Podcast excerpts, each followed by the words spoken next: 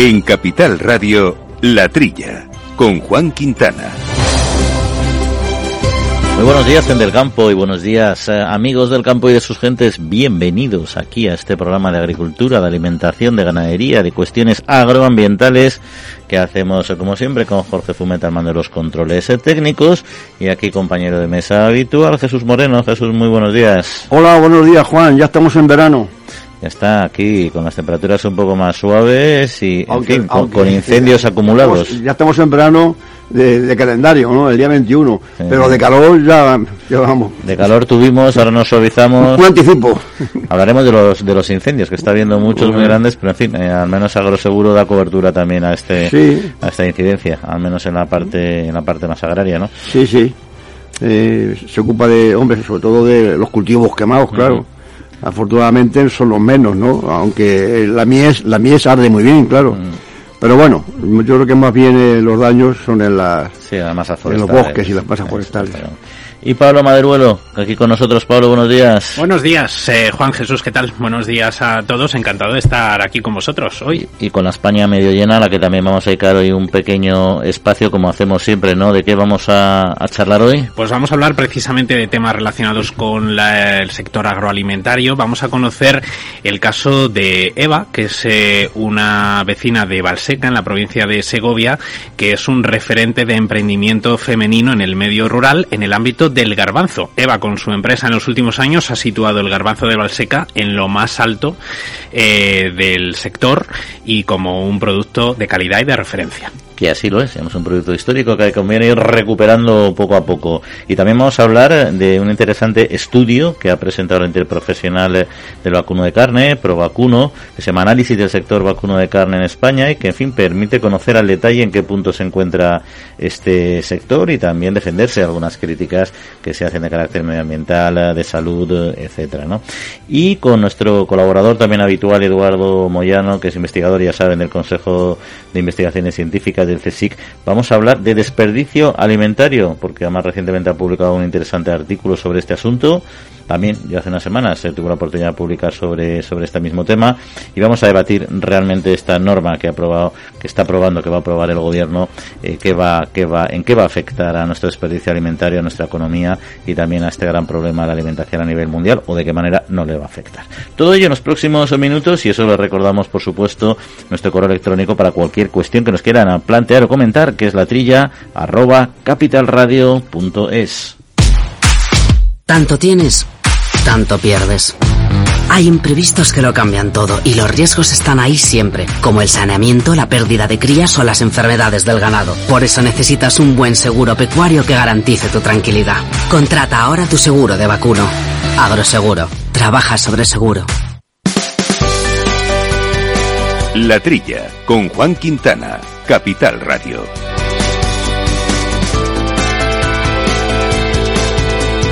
Bueno, pues comentamos eh, algunos temillas de actualidad. Ya, ya habíamos hablado de, de, seguro, del agroseguro hace unos instantes. Jesús recordando que los daños provocados por los incendios en el campo pues están cubiertos por el seguro agrario. Nos esperan daños en producciones aseguradas de cereal de invierno que se podrían extender a parcelas de almendro, viñedo, olivar o cabañas ganaderas. ¿no? Como decías, lo más preocupante de estos incendios estivales eh, es sobre todo la pérdida de masa forestal, pero bueno, está bien eh, saber que también hay una entidad, un, pool de aseguradoras que te permite, al menos a los eh, agricultores, eh, tanto de cultivos leñosos como de herbáceos, cubrir estas pérdidas. Sí, hombre, lo único que, que, que afectaría, bueno, claro, eh, las zonas de, bosque, ¿quién las asegura? Son generalmente eh, los dueños son los ayuntamientos y en fin son no, no hay aseguro. Ahora ahí sí hay bosques hay bosques que hay ganado extensivo. He, visto desafortunadamente correr en, la televisión, he visto correr el, ganado huyendo del fuego en la, en la Sierra de la Culebra y en, Zamora, claro, las ovejas y en fin, eh, eh, aparte de, ganado salvaje, ¿no? Eh, los, venados y demás, también ha habido ha habido algún vacuno y algunos ovinos que han que se han, afectados, ¿no? Muy cierto. Oye, por cierto, vamos a hablar de un asunto que es una amenaza para la economía en general, eh, pero en particular para nuestro sector alimentario, que es eh, la huelga, el paro de transporte de mercancías por carretera, bueno, y las principales organizaciones representativas de, de la cadena alimentaria, la cadena de valor, han eh, manifestado su preocupación y porque aseguran que su actividad pues no podrá soportar un paro de estas eh, características, ¿no? Porque puede tener graves consecuencias en las empresas, también yo creo en los uh, consumidores, además es un momento bastante delicado. Bueno, Juan, sí, hombre, a Sedas se, preocupa porque si no, si, si no le llegan los, los, los, puntos, los, los lineales, no los pueden distribuir. Pero yo me he permitido hacer un recorrido, yo diría eh, una fase de sin agricultura nada, yo las la tendría a sin transporte nada. El lema de los agrónomos, por cierto. Pues ¿eh? yo, el transportista, que sabes que procedo, diría sin transporte nada. Mira, he hecho un seguimiento de los, de, de los abonos. Que, que, vienen, como, como sabe la gente, vienen de, la mayoría de Rusia, que es el primer fabricante de abonos. Llegan aquí los abonos, a puerto, transporte al campo, para que abone, transporte. El campo produce lo, la agricultura y, los productos tienen que ir a la industria, transporte, a la industria alimentaria. La industria ya sí, va a seda, bueno, al grupo de, de distribución, pero también va a, a oreca y a la exportación. Es decir, no hay nada sin transporte. Uh -huh. Nada más seguir este movimiento, desde sencillos abonos que llegan hasta que hasta que llega al consumidor. Todos son transportes. Uh -huh. Sí, FEPES decía que precisamente en frutas y hortalizas, por ejemplo, se trasladan 250.000 toneladas de frutas y hortalizas frescas al mercado exterior y 200.000 al interior en una semana, ¿no? O sea que ahí tienes un... Es que además el producto fresco, o sea, todo el sector alimentario genera, va a generar un, un repunte de precios que ya está ahora muy muy alto en, toda, en todas las cadenas, en todos los lineales, pero con productos frescos tienes un problema todavía mayor precisamente Hombre. por por la por, porque son perecederos, porque además tiene una cadena de frío que hay que mantener y eso todavía encarece más y hay que mantenerla eh, artificialmente durante un periodo mucho más amplio. Sí, y, y, esa procesión esa procesión de camiones, que yo los oigo por la noche alguna vez en algún programa a los conductores, que, que desde Almería hasta, hasta Alemania, bueno, hasta toda Europa, corren, recorren la, la A7 la, del, del, Mediterráneo. Esa procesión de miles de, de, coches todas las noches que suben para arriba. Uh -huh. Es una cosa increíble. Pero además yo creo que esto se une todavía más a, a otro problema que tenemos en, en, concreto, hablando de productos en fresco, de frutas y hortalizas, es eh, la subida de precio de la fruta de verano que se ha disparado en general en este, este último mes ha subido de manera bastante intensa, una subida anual de algunos productos de media que ronda el 10%, por muchos motivos, ¿eh? sobre todo cuestiones climatológicas en muchísimos casos, pero el hecho es que tenemos unos precios muy elevados de, del sector de, la, de las frutas en fresco y si se le une un un, paro de estas características, un buque insignia para nosotros, como son las frutas y hortalizas, pueden verse muy afectadas en una, en una época para ellos clave. Sí, bueno, fíjate, empezó la, la empezó eh, la sandía y el melón que por causas del año pasado que hubo exceso de cosecha y bajos precios, pues eh, se, se, se, han, se, han, sembrado menos sandía y menos melón. Claro, hay, hay menos cantidad. Si se suma a eso la cuestión climatológica, pues está todo el sector de frutas eh, afectado por, por, por, la climatología. ¿no? Uh -huh. Aquí dan, dan explicaciones. Eh, FEPES, por ejemplo, eh, dice que de, debido a eh, cada, cada sector da un, una explicación. ¿no? Eh, a, Afroal de Cataluña habla de 70% menos de melocotón y nectarina, ¿eh? que, que, uh -huh. que, es más de la mitad. ¿eh? El Fede Fruta de Aragón igual, habla del 90% menos. ¿eh? Uh -huh. que Aragón es la, la, la, la, madre de la fruta de hueso, o una de las, de las, principales. Quiero decir con esto que, es que ha habido menos producción por la cuestión climatológica y ya no digamos si el transporte. Por eso, tormenta, tormenta perfecta. Y ahí insisto que hay que recordar que ese sector para nosotros es clave en todo el mundo alimentario y en particular en esta, en esta época estival, que es donde hacemos nuestras grandes exportaciones, ¿no? Así que, bueno, veremos qué es lo que pasa. Otro problema que también, otros nubarrones negros que se ciernen sobre nuestro, nuestro sector, es la propuesta que ha hecho la Comisión Europea eh, esta semana misma de reducir en un 50% el uso de productos fitosanitarios de plaguicidas en la Unión Europea para 2030, que dicho de paso está a la vuelta de la esquina en términos eh, económicos, ¿no?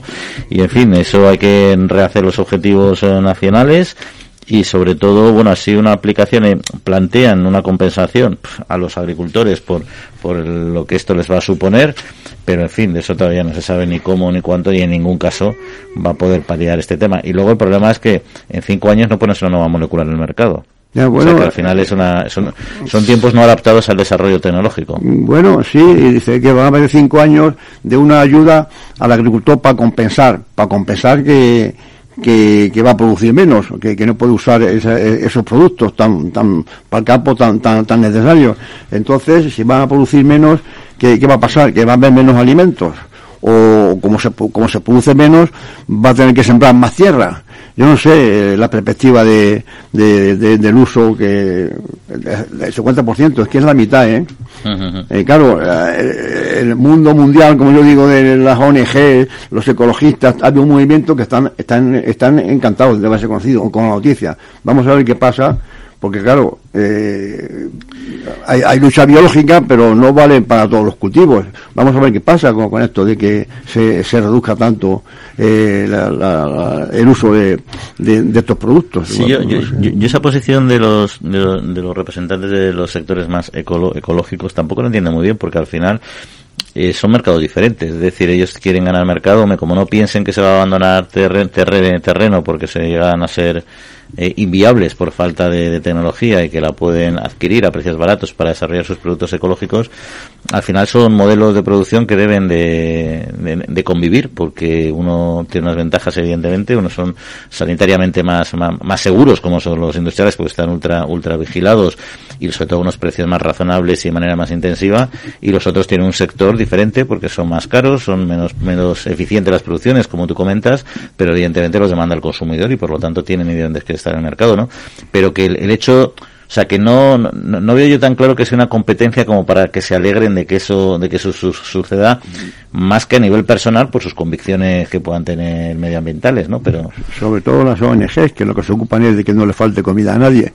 Quiero decir, si, hay, si no se usan estos eh, productos, vamos a ver qué pasa con la producción. ¿eh? Sí, y luego AEPLA, desde luego la Asociación para la Protección de las Plantas sí que está bastante, bastante preocupada por el tema, porque ellos evidentemente representan el sector de la industria, pero defienden también los intereses del agricultor y la, y la verdad es que la sostenibilidad de las producciones muchas veces de lo que es la aplicación de estos productos, eh, la verdad, o sea, tiene una contribución, o sea, son cada vez eh, medioambientalmente más sostenibles, es decir, no son productos ahora se degradan muy rápido, no duran prácticamente tiempo en el suelo, aparte que hay una limitación muy alta de moléculas en el mercado. Pero bueno, no sé, yo no sé lo que va a pasar con este tema, pero desde luego eh, lo que es importante, y eso estoy 100% de acuerdo en AEPLA, es que hay que adaptarlo a cada territorio. No tiene que ver el modelo agrario que tenemos en España, que el que tengan en Holanda, o el que tengan en, en, bueno, Reino Unido, no, en Reino Unido no, que ya no está, ¿no? Pero... bueno, la Comisión es consciente de eso, sabe que en cada país hay condiciones diferentes. Vamos a ver qué pasa esto en, los próximos cinco años. Oye, ya para terminar este primer bloque y dar paso a nuestro primer invitado, que le tenemos ya al teléfono, ¿no? Pues entonces no lo vamos a hacer esperar. Te voy a dejar el tema del vino, que sé que te gusta, te lo voy a dejar para, para después. Me, gusta el tema o el vino, las dos cosas. Las dos cosas, ambas, cosas. Una te gusta, de otra sabes y viceversa. Agrobank les ofrece este espacio. La Trilla, con Juan Quintana, Capital Radio. Bueno, pues eh, la Organización Interprofesional de la Carne de Vacuno, Provacuno, ha presentado eh, en el auditorio del Banco Sabadell en Madrid el informe Análisis del sector vacuno de carne en España, que permite conocer con mucho detalle en qué punto se encuentra este sector y que puede servir de guía para emprender pues otro tipo de acciones que ayuden a mejorar y a vertebrar este, este sector. ¿no? Y de ello vamos a hablar con Javier López, que es el director precisamente de Provacuno. Javier, buenos días y bienvenido. Buenos días, Juan, buenos días. Oye, pues si te parece, yendo de lo general a lo particular, eh, ¿cuáles son las principales eh, conclusiones más destacables del estudio?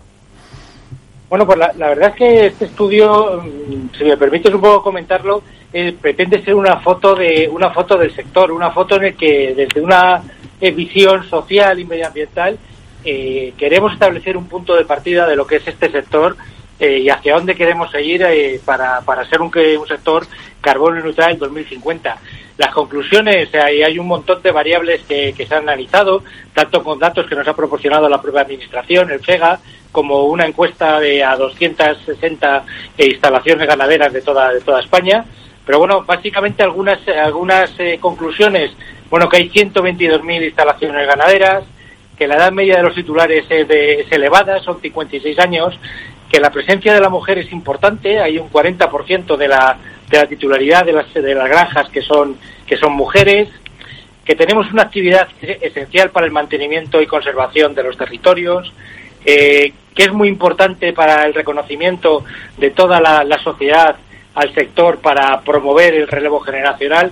En fin, como ves, hay una Mm. playa de, de, de, de- de- de ideas que creo que, que es muy interesante, una lectura detenida del texto. Oye, y yendo ya a temas concretos, quizá cogiendo como referencia algunos de los, de los aspectos más, más mediáticos del sector ganadero, no, no, necesariamente el vacuno de carne, pero por hablar de algunos de ellos, por ejemplo, el debate de las macrogranjas eh, se ha comentado mucho en estos últimos eh, meses, eh, en general, hablando del sector ganadero, pero ¿cuál es la realidad en el caso del vacuno de carne en cuanto al dimensionamiento de, de las explotaciones? Pues mira, Juan, la verdad es que, que, este es un dato, es un dato yo creo que, que interesante e importante. O sea, eh, el 99% de las granjas en- de vacuno de vacuno de carne en nuestro país son de tamaño pequeño y mediano, con menos de 400 UGMs, que, que al cambio son 400 vacas o 660 terneros. Eh, la media más numerosa, el bloque más numeroso, está entre las 20 y 50 UGMs. Estamos hablando de 50 vacas o 83 terneros. Esa es la media más, más numerosa. Eh, no llega ni a un 1% las granjas de, de- de mayor tamaño. La verdad es que, que, que hay un intento por, por, por comparar y por en este, en este en esta ceremonia de la confusión y de la desinformación que algunos quieren entrar eh, se tiende a comparar las producciones españolas con las de otras zonas del mundo con realidades completamente distintas pero la realidad nuestra eh, en España es la que la que te he dicho. Nuestra realidad es así. Porque uno, hablando de, de otros territorios, y me, y me viene a la cabeza las grandes producciones de, de América, ¿no? Pues desde Estados Unidos, por supuesto, y también Argentina, Brasil, ¿no? En gran medida, ¿no? Eh, ahí se ha hablado mucho del tema de la deforestación y es uno de los aspectos que, que muchas veces también se ha utilizado para criticar a, a este tipo de explotaciones. Evidentemente la situación en España en eso es muy, muy diferente, ¿no? El, impacto que tiene en la, en la deforestación el sector del vacuno de carne. Claro, la, la verdad es que, que- pensar que, que nuestro sector de foresta es una de las falacias que habitualmente eh, utilizan, que tiene intereses intereses en sustituir la proteína animal por otras fuentes de por otras fuentes de proteína. O sea, que le mezclan prácticas de otras zonas del mundo con las con las prácticas europeas. La verdad es que eh, es curioso que esa gente que dice eso luego no protesta o se calla cuando no está en producciones de esos países, eh, las producciones animales de esos países entran en terreno comunitario, no, no, no dicen nada. Nuestro sector precisamente lo que hace es mantener el medio. eh, eh, solamente hay que ver lo que lo que sucede. Desgraciadamente lo hemos visto esta, recientemente estos días eh, sobre lo que sucede cuando el medio, cuando la- el ganado desaparece del medio del medio rural y del medio forestal. Eh, empiezan los incendios, que eso sí que es una tragedia medioambiental. Mm. Y hablando un poco de, los intereses que, que mencionabas y que te, escuché, te he ido a escuchar en alguna otra ocasión, ¿no? Eh, verdaderamente, si nos centramos en este tema, eh, la, la proteína vegetal o, o parte de la producción de la proteína vegetal, que buena de buena parte de ella viene de la soja, eh, sí, bueno, no digo que contribuya a la deforestación de una manera abierta, pero desde luego la amplia, o sea, el ampliar los territorios de producción de proteína vegetal mm, para mí personalmente tiene más riesgo de deforestación en determinados espacios que lo que es una ganadería extensiva, al menos en, en un espacio como, como es España, ¿no? Pues es, es evidente, Juan. Yo creo que, que, lo has definido perfectísimamente. Eh, realmente eh, nuestra nuestra producción es, es como es. O sea, el, el, el mezclar o intentar intentar eh, eh, en esa ceremonia de la confusión eh, decir que, que, que nuestras producciones deforestan o que colaboramos a la deforestación del mundo eh, y otras y otras cuestiones eh, más eh, más incluso más, más agresivas contra contra la eh, la producción ganadera solamente va eh, a base a unos intereses muy determinados y al final, digámoslo así, a intereses económicos, que es lo que mueve todo. Aquí lo que hay es una tarta del pastel y una parte de esa tarta del pastel quiere ser eh, quiere ser comida por otras por otras nuevas producciones es es, es, evidente, es absolutamente evidente.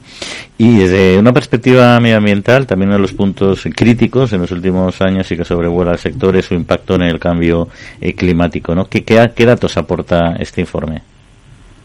Bueno, la, verdad es que, que, desde el punto de vista medioambiental, eh, te lo decía en las conclusiones, eh, es una actividad absolutamente esencial para, para la conservación de los territorios. Nuestro, nuestro modelo de, producción eh, utiliza pastos complementados con piensos, fundamentalmente paja y forraje. Eh, aprovechamos los recursos naturales y recursos naturales que no son que no tienen competencia con, con, con lo que el hombre puede puede utilizar he comentado en la parte de, la prevención de incendios, absolutamente básico. Pero es que si miramos las granjas de vacuno más de la actividad de cebo, producen un estiércol que es una excelente fuente de materia orgánica en un país, como tú bien sabes, con un gran déficit de materia orgánica en, el suelo. Realmente todo eso hace que, que, estemos, seamos casi casi un ejemplo perfecto de economía circular y en la que intentamos aprovechar todos los recursos.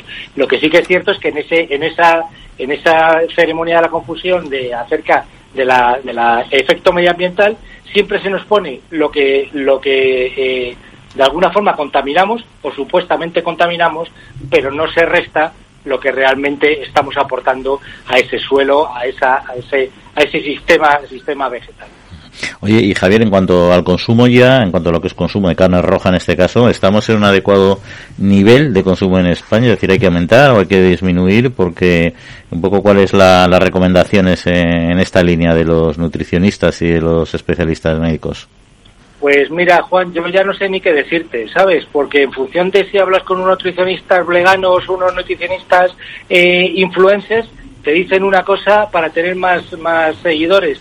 No lo sé. O sea, realmente eh, yo lo que pienso es que hay que comer con normalidad. Hay que comer con sensatez. Eh, las diferentes sociedades médicas dicen que comer eh, como 500 gramos de carne por semana. Yo no sé si es mucho, es poco, pero me parece que en España estamos perdiendo el norte. tenemos una excelente dieta mediterránea en la que combinamos carne, legumbres, verduras, fruta, todo tipo de alimentos que nos han convertido junto a Japón, que por cierto toma mucha proteína animal, del pescado, pero mucha proteína animal, en los países con más esperanza de vida. Digo yo que por algo, que por algo será. Yo creo que, que tenemos que, preocuparnos más, sobre todo por mensajes de, políticos o pseudopolíticos que van diciendo que hay que eliminar la carne de los colegios y de los comedores de los niños. Eh, que eso sí que realmente puede causar un trastorno que desafortunadamente, o sea, afortunadamente o desafortunadamente, ya no sé qué decirte, lo veremos a largo plazo, posiblemente cuando esos pseudopolíticos ya no estén en el cargo. Muy bien, eh, Javier, pues muchas gracias, como siempre, por acompañarnos y leeremos, como dices, en profundidad este, este trabajo. Yo, yo os, lo, os lo pediría porque creo que hay un montón de información y sobre todo eh, es una foto que dice el sector está aquí, pero sobre todo eh, da unas, unas pistas, unas pinceladas de hacia dónde va a trabajar el sector en los próximos años. Pues se lo voy a recordar, lo, voy a recordar a nuestros oyentes, lo voy a recordar a nuestros oyentes, Javier, para que puedan leerlo, que seguro que lo tenéis en vuestra página web, que se llama Análisis del sector vacuno de carne en España. Y lo ha elaborado eh, Provacuno, por si quieren nuestros eh, oyentes leerlo más despacito. Javier, muchas gracias, como siempre. Un saludo. Está, en nuestra página web a la disposición de todo el mundo que lo quiera leer. Muchas gracias, Juan. estupendo, chao, chao. Agrobank les ha ofrecido este espacio.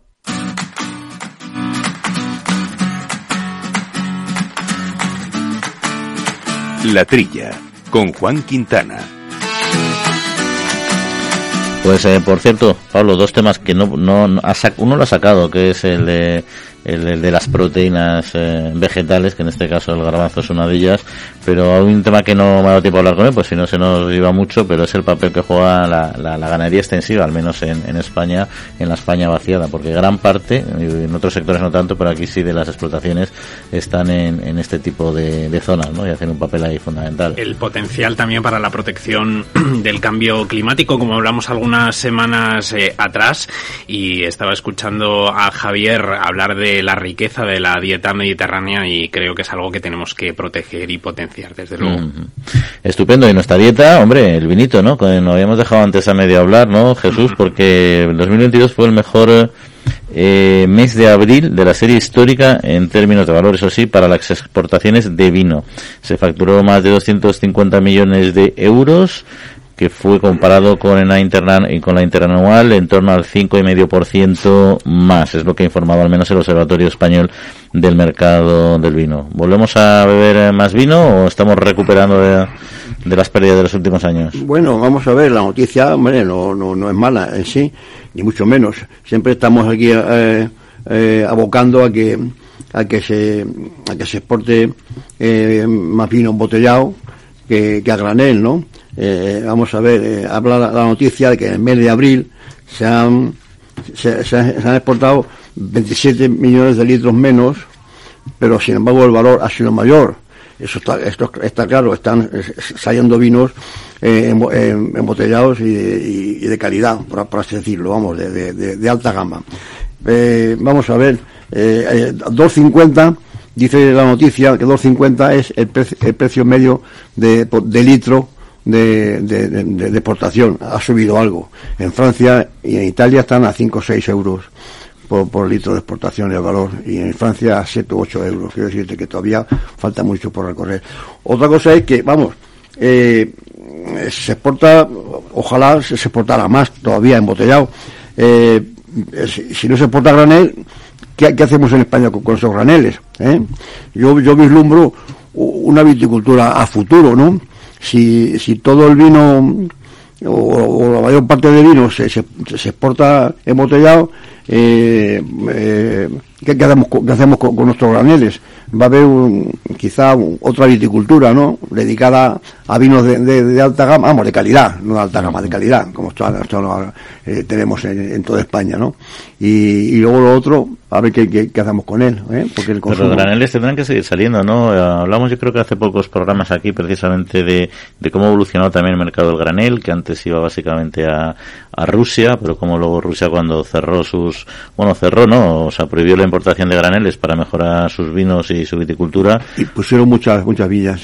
pusieron muchas viñas y otros muchos países de toda la periferia de, de la de Rusia, la antigua Unión Soviética, que bueno que empezaron a, captar estos estos graneles, no no tanto como podía hacer Rusia en su conjunto, no, pero yo creo que los graneles son una salida, como siempre te he defendido, yo comparto, en algunos casos vendes a a volumen y en otros vendes a margen. Hombre, sobre todo los vinos clásicos se han ido a reforzar, nuestros graneles han reforzado los vinos de, Europa, sobre todo los del Midi y los de Italia, ¿no? Eso está, está más claro que el agua, que nuestros vinos. O sea, que yo creo que eh, la cuestión está en, en seguir eh, seguir aumentando la exportación, todo lo que se pueda, en vinos embotellados, sin, sin abandonar nuestros clientes de, de, otros vinos que tienen también su, su, su, calidad, por supuesto, y para que la viticultura, nuestra viticultura no, no, no venga a menos, ¿no? Buscar mercado para todos.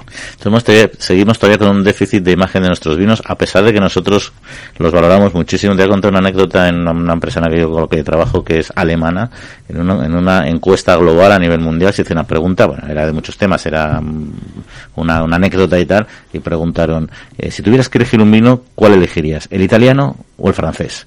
Y decía, joder, ¿y el español dónde está? o sea, no, no, no, lo ponían como uno de, lo, de, de, las dudas existenciales que tenga el consumidor, ¿no? Estábamos totalmente al margen.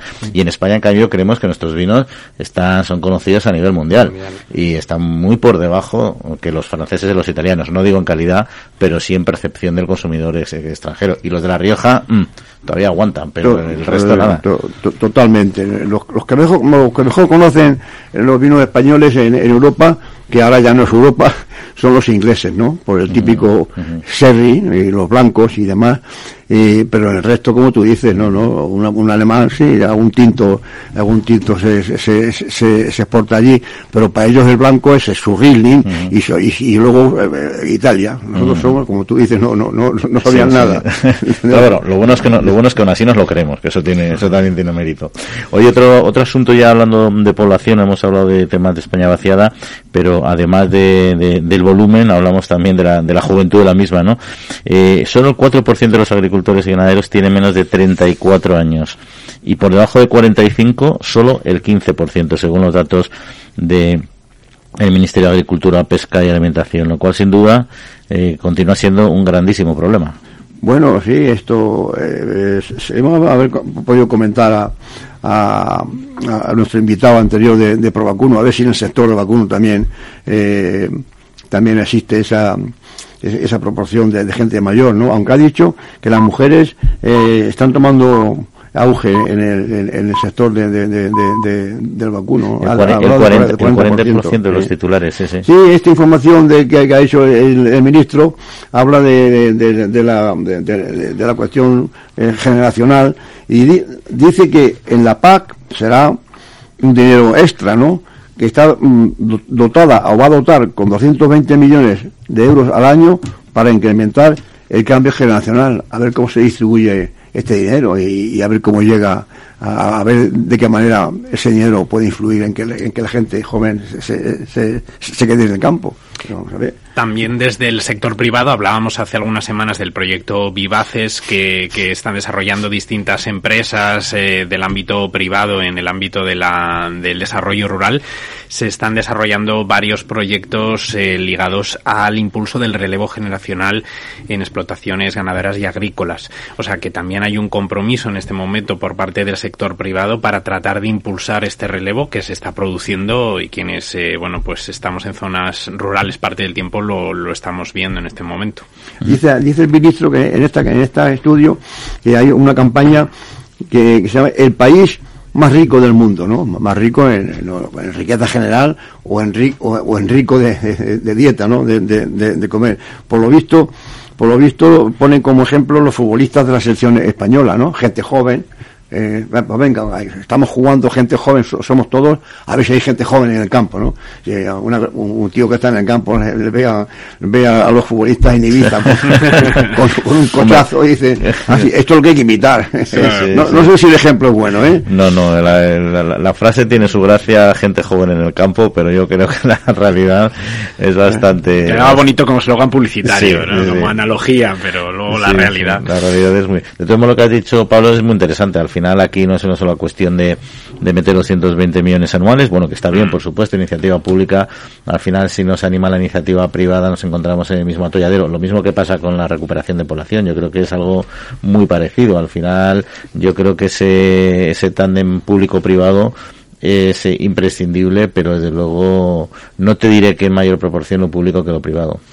Sí, y, y, un poco también lanzar el mensaje a, a la gente que, que, tenga sus propios negocios o que esté emprendiendo, que, que, efectivamente no solo busquen apoyo en un momento dado en el sector público, sino que también están todas estas otras iniciativas que mm, a veces pues todavía no tienen la publicidad o, o la visibilidad que, que, a lo mejor requieren y, y, que también pueden ser un aliado en un momento dado mm. pues para potenciar el relevo generacional en sus propias explotaciones. Pues seguimos aquí hablando de campo en la trilla de Capital Radio. La Trilla, con Juan Quintana, Capital Radio.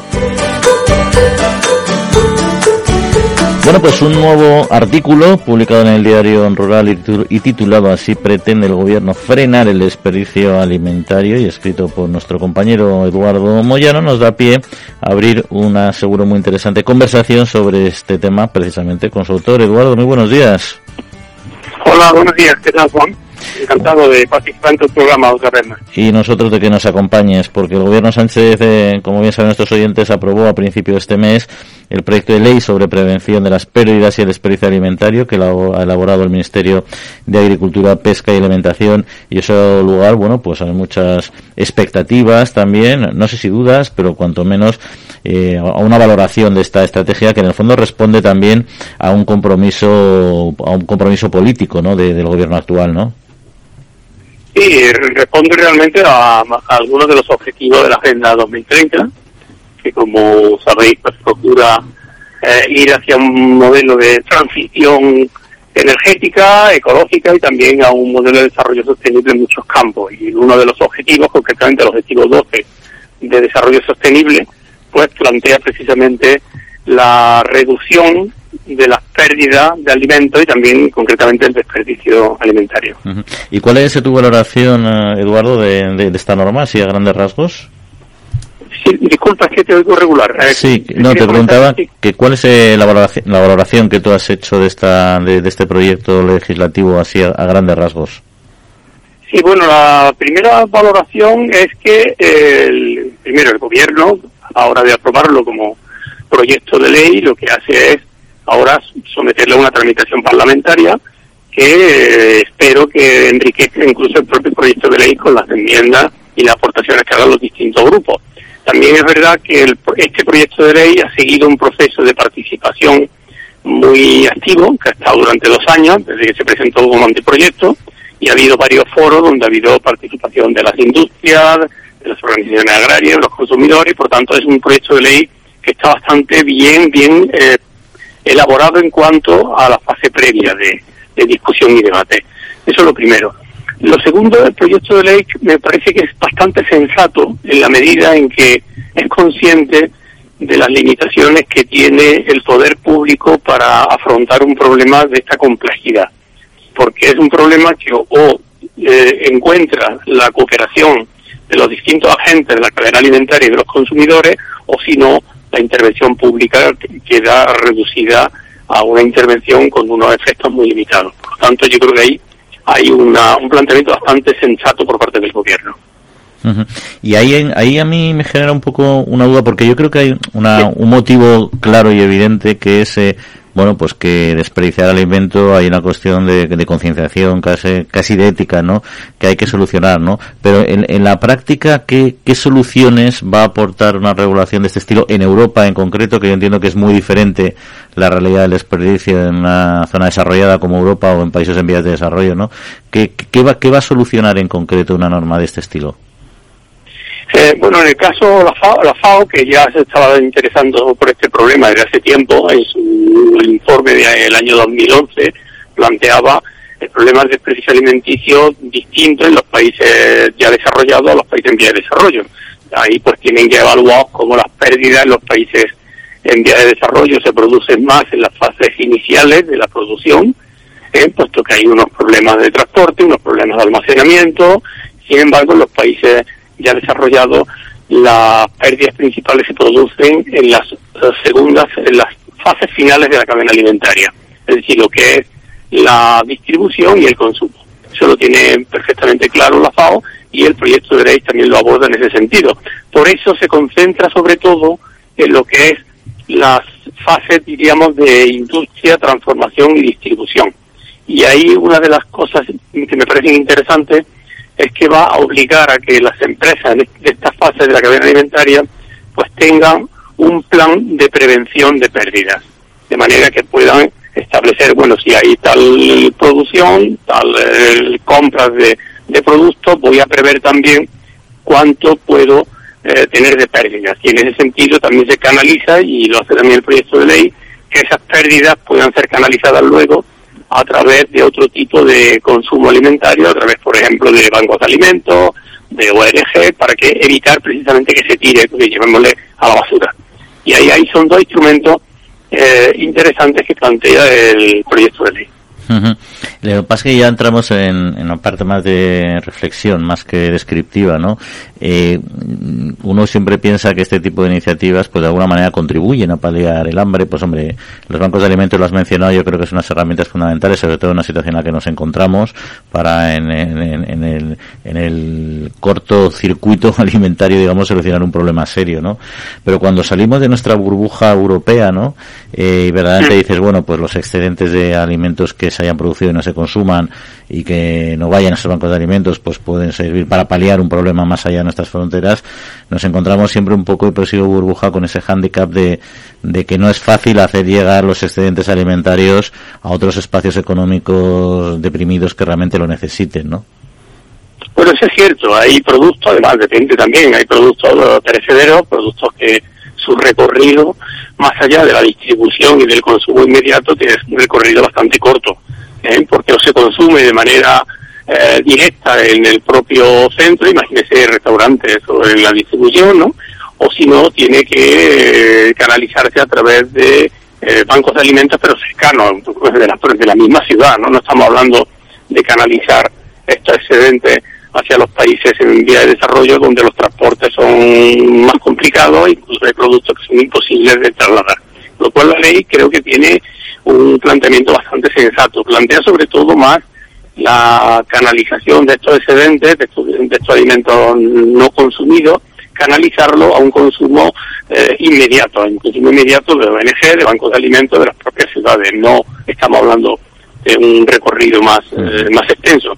Luego la ley impone también una serie de sanciones a aquellas empresas que no tienen ese plan de, de prevención al que se le obliga, ¿eh? Y también aquellas empresas que aún teniendo ese plan de prevención, pues no lo cumplen. Ahí pues tendrá que haber una labor de inspección como ocurre en otros campos, ¿no? A mí me gusta siempre decir en estas cosas que hay eh, proyectos que son en el fondo comienzos de cambios culturales. Cambios culturales como pudo ser en su día el tema de la, la, separación de residuos sólidos en los hogares, ¿no? Hace 20 o 30 años, pues difícilmente hacíamos esa separación de residuos sólidos, sin embargo hoy lo tenemos interiorizado como consumidores y prácticamente lo tiene, lo hace todo, todo el mundo, porque el poder público también ha facilitado pues contenedores cercanos a los domicilios y, y, al mismo tiempo campañas de sensibilización. Yo creo que con esto, el desperdicio alimenticio, puede ocurrir algo parecido. Es un comienzo de un cambio cultural cuyos efectos se verán a medio y largo plazo.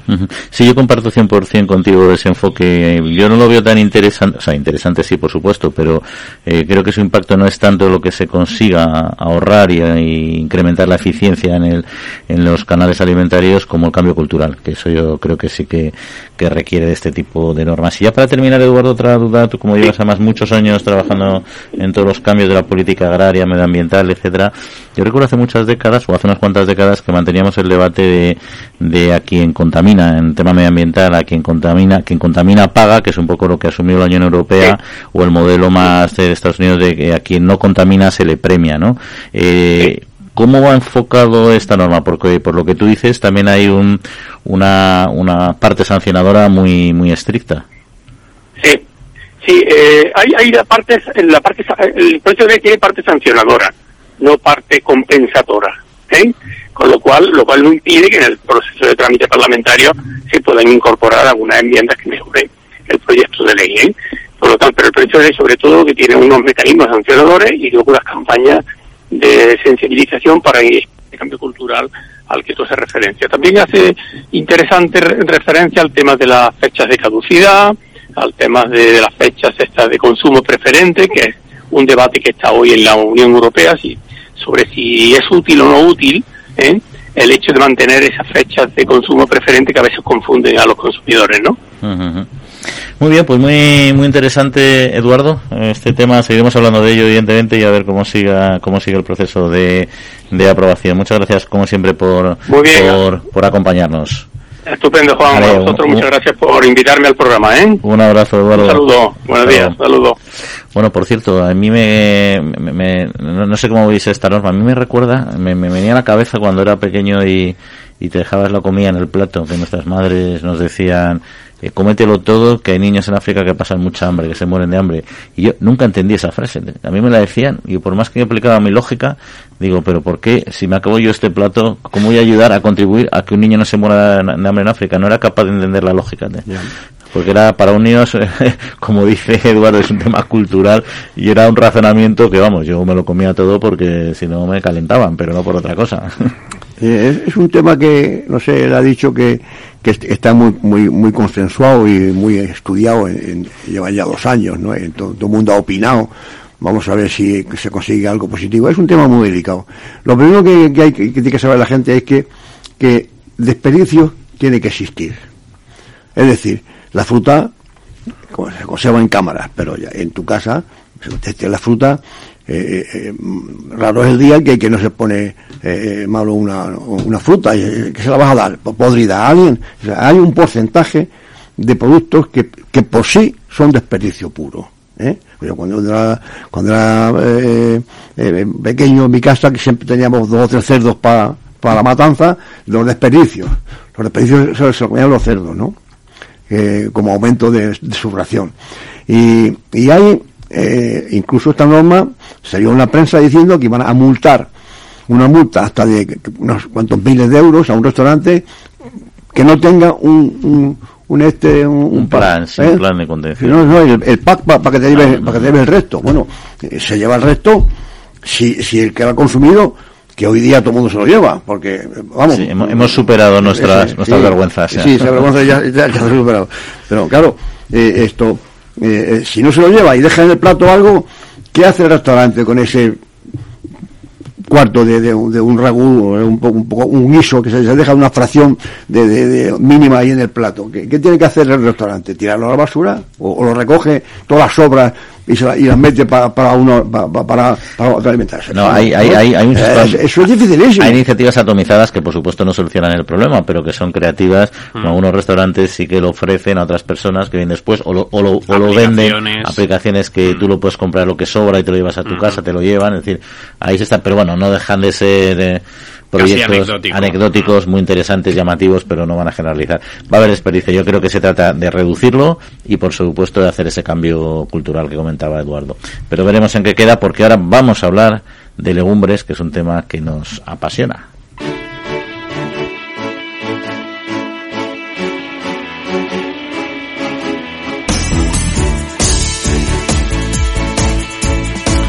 Bueno, pues estamos en la parte final eh, del programa y vamos a abrir eh, nuestra ventana, como siempre, al medio rural en positivo, con Pablo Maderuelo, que está aquí con nosotros hoy desde el principio, que es muy de agradecer y que nos ayuda a ver esta España medio llena con casos de éxitos eh, a lo largo y a lo ancho de toda nuestra geografía. La semana pasada nos hablaste, Pablo, ya de un encuentro que tuviste la oportunidad de coordinar con 100 eh, mujeres emprendedoras del medio rural segoviano y hoy, tal como te pedimos, pues que hemos querido profundizar y ponerle cara y a este potencial, al potencial de estas mujeres eh, de nuestros pueblos. Efectivamente, hablábamos antes eh, en la primera entrevista, lo hemos mencionado después, de cómo eh, la mujer está ganando peso en el sector eh, agroalimentario. Lo hemos contado y además lo hemos podido testar en la provincia de Segovia hace algunos días, con un evento que tuvo lugar en la granja de San Ildefonso, como os comentaba la semana pasada, en el que se juntaron alrededor de 100 mujeres emprendedoras del medio rural que pusieron en común sus experiencias. Yo he traído aquí algunos datos que me parecían interesantes, que se expusieron a lo largo de ese evento y que nos sirven para contextualizar un poquito la importancia creciente que tiene eh, pues todo este emprendimiento femenino que se está produciendo en auge en el medio rural. Algún dato, por ejemplo, el porcentaje de mujeres inmersas en procesos de emprendimiento en el ámbito rural es mayor que en el entorno urbano, siendo un 22% eh, de iniciativas de emprendimiento rurales frente a un 17% de iniciativas que se proceden, que, que tienen lugar en el medio rural. Por lo tanto, más allá de la anécdota del dato en cuestión o de la cifra específica, eh, esta diferencia de cinco puntos nos da eh, un primer dato, un primer testimonio de que el emprendimiento femenino tiene más potencia en este momento en zonas rurales. Otro dato, por ejemplo, el perfil de la emprendedora, que es el de una mujer autónoma con una edad entre 25 y 44 años y con una formación secundaria o superior. La diferencia más destacada entre el perfil rural y el urbano se encuentra en el nivel de renta donde las emprendedoras urbanas superan su presencia en el tercio superior de la renta. Y además las empresas del ámbito rural operan en su mayoría en el sector servicios o consumo, pero en menor medida que en el contexto urbano. Son algunos de los datos que se dieron en ese evento que he querido traer aquí para que nos ayude a tener un una pequeña visión de lo que está pasando. Y nos contaste además varios casos de, de éxito y yo creo que nos has traído una de las protagonistas, ¿no? Efectivamente, se llama Eva, vive en Valseca, en la provincia de Segovia, y cuando era pequeña, pues ya empezó a trabajar en el sector servicios. Sus padres tenían el bar de su pueblo. Ella fue aprendiendo a trabajar en este ámbito y ya en su etapa adulta ha aprovechado todo el conocimiento que albergó durante ese periodo de tiempo para lanzar con Ignacio, con su pareja, eh, pues eh, una empresa dedicada, pues como hablábamos antes, al garbanzo. Eh, Ignacio procedía de una familia que había estado ligada al cultivo del garbanzo desde hace muchos años y han puesto todo ese conocimiento en común y eh, lo que había aprendido cada uno en todo ese horizonte familiar para lanzar la criba de Valseca que se dedica a la venta de este producto y que no solo es una empresa que ha trabajado en el ámbito del garbanzo, sino que ha ayudado a situar este producto en la provincia de Segovia como un producto selecto de gran calidad y además ha servido para poner en mapa en el mapa a su pueblo. Pues vamos a saludarla y no hacer esperar más. Eva, buenos días. Hola, buenos días, ¿qué tal? Bueno, pues bienvenida.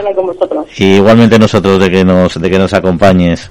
Y, porque Eva, ¿qué ha supuesto para ti emprender en el medio rural en un ámbito además muy singular como es el cultivo y en concreto la venta y la comercialización del garbanzo?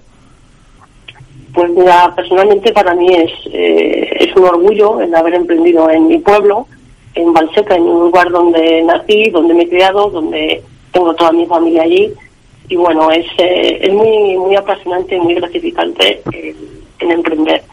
Y más en, en, mi caso cuando, cuando el producto que, que, le, que elijo para, para emprender es el producto estrella de, de mi municipio, de mi pueblo, ¿no?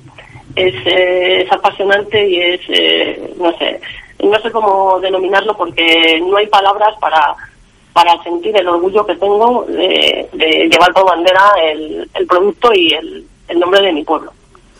Eva, emprender en el medio rural y en el medio urbano, cada uno tiene su singularidad. Quizá en el urbano hay que diferenciarse porque tienes eh, mucha competencia, pero en el medio rural, eh, pues cuando hemos hablado me has contado que hay que hacer de todo, ¿verdad? Y desde el principio y, estar a todo.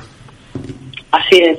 Eh, llegas de repartir, te tienes que poner a facturar, tienes que empezar a, a limpiar garbanzos, pero bueno, eh, todo eso te conlleva a, una satisfacción muy muy apasionante de, vender un kilo de garbanzos que pues que igual te vas por la calle y te dicen, oh, vaya cocido que me he comido hoy.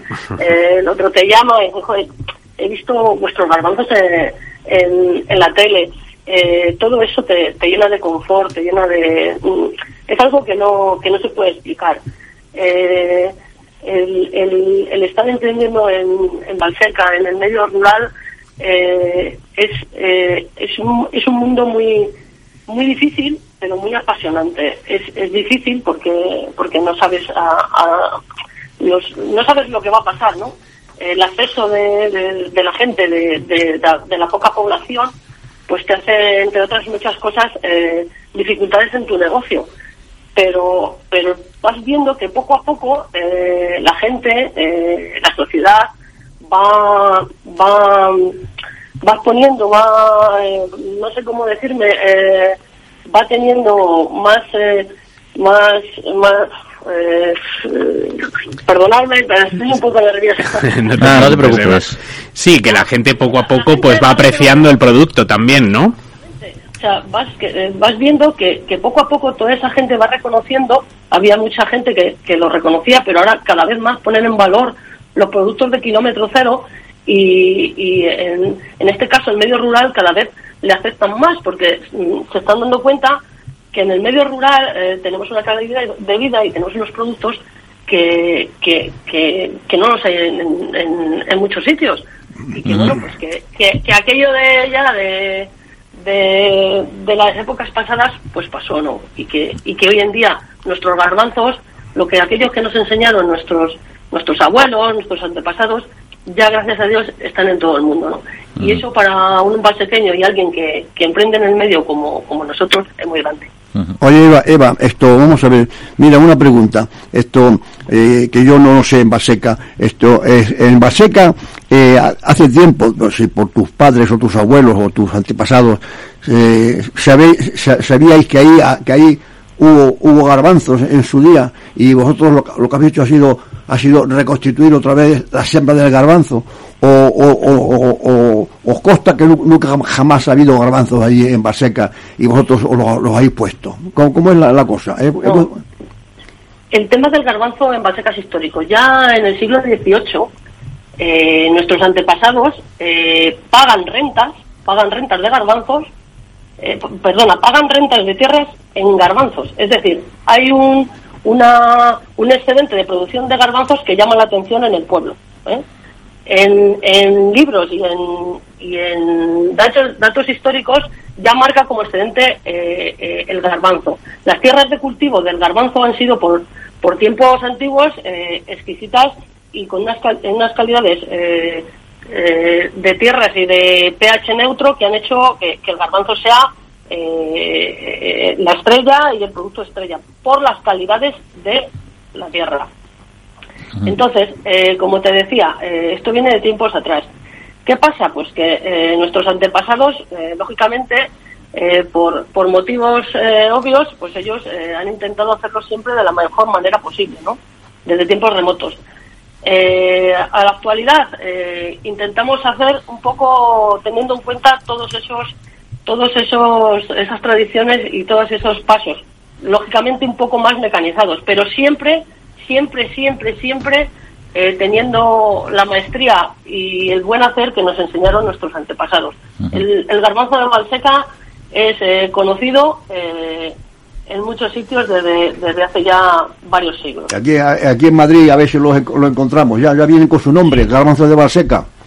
Sí, sí, tenemos una marca de garantía que lo, que lo acredita, el garbanzo de Balseca, y bueno, lucharemos algún día por la IGP, pero para cualquier balsequeño, y en mi caso, eh, es un orgullo eh, eh, ser, eh, ser protagonistas en las mesas y, y en muchos restaurantes y en muchos sitios eh, con nuestro producto de embajador que es el garbanzo. Y lo que es muy bonito, Eva, es que hayáis heredado todo ese conocimiento de los bisabuelos, de los abuelos, de tu, de tu pareja, que hayan sido vuestros mentores y que hayáis reconvertido todo eso en una iniciativa de emprendimiento en el medio rural que tanta falta hace y también viene al pueblo, ¿no? Como nos decías.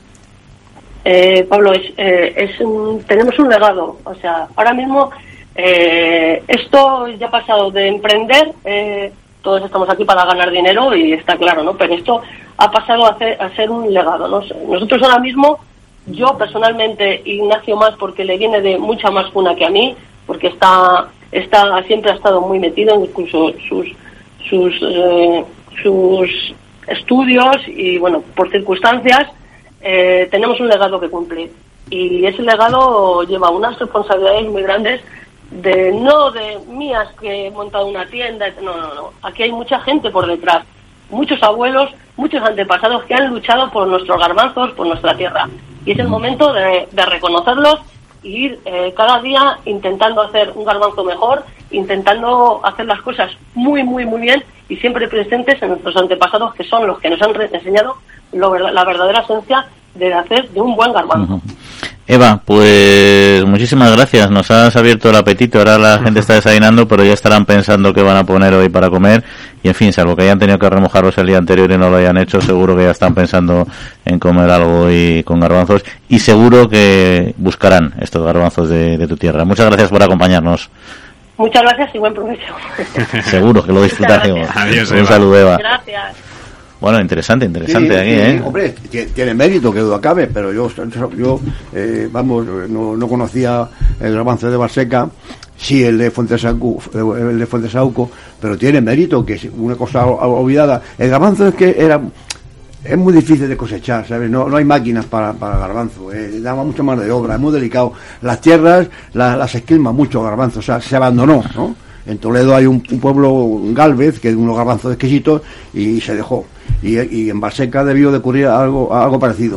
Tiene mérito que esta gente lo esté, eh, lo haya lo haya Lo pongan al día, al día lo, y, ¿no? y- lo hereden. y, y- me, ha hablado, y me ha hablado de- de una IGP eh, Sí, que- sí, que sí. van van a conseguir Sí.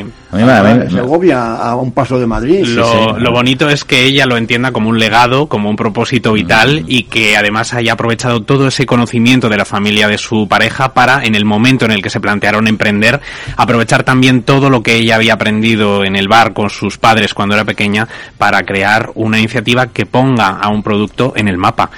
Eh, me parece un propósito vital muy bonito y envidiable. Sí, la verdad es que está, está curioso. Me ha gustado el, el dato de que pagaban con garbanzos en tiempos, Mm. lo cual te está indicando el valor que en su momento sí tuvo el garbanzo, ¿no? Para, como, como moneda de cambio en la, en la época del trueque, que nosotros sí. No, no hemos vivido, o al menos yo.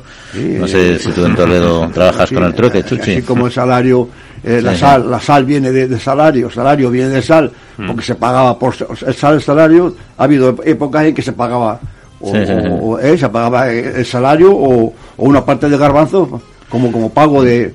Nosotros lo único que hemos pagado con garbanzos son las pérdidas de mus. Cuando te tocaba. Efectivamente. Ahí está.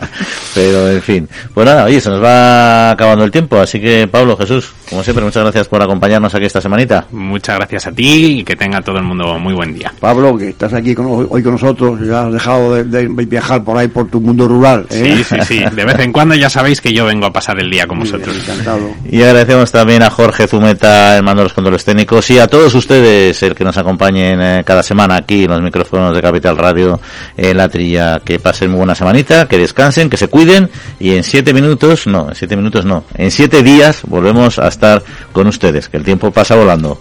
Disfruten.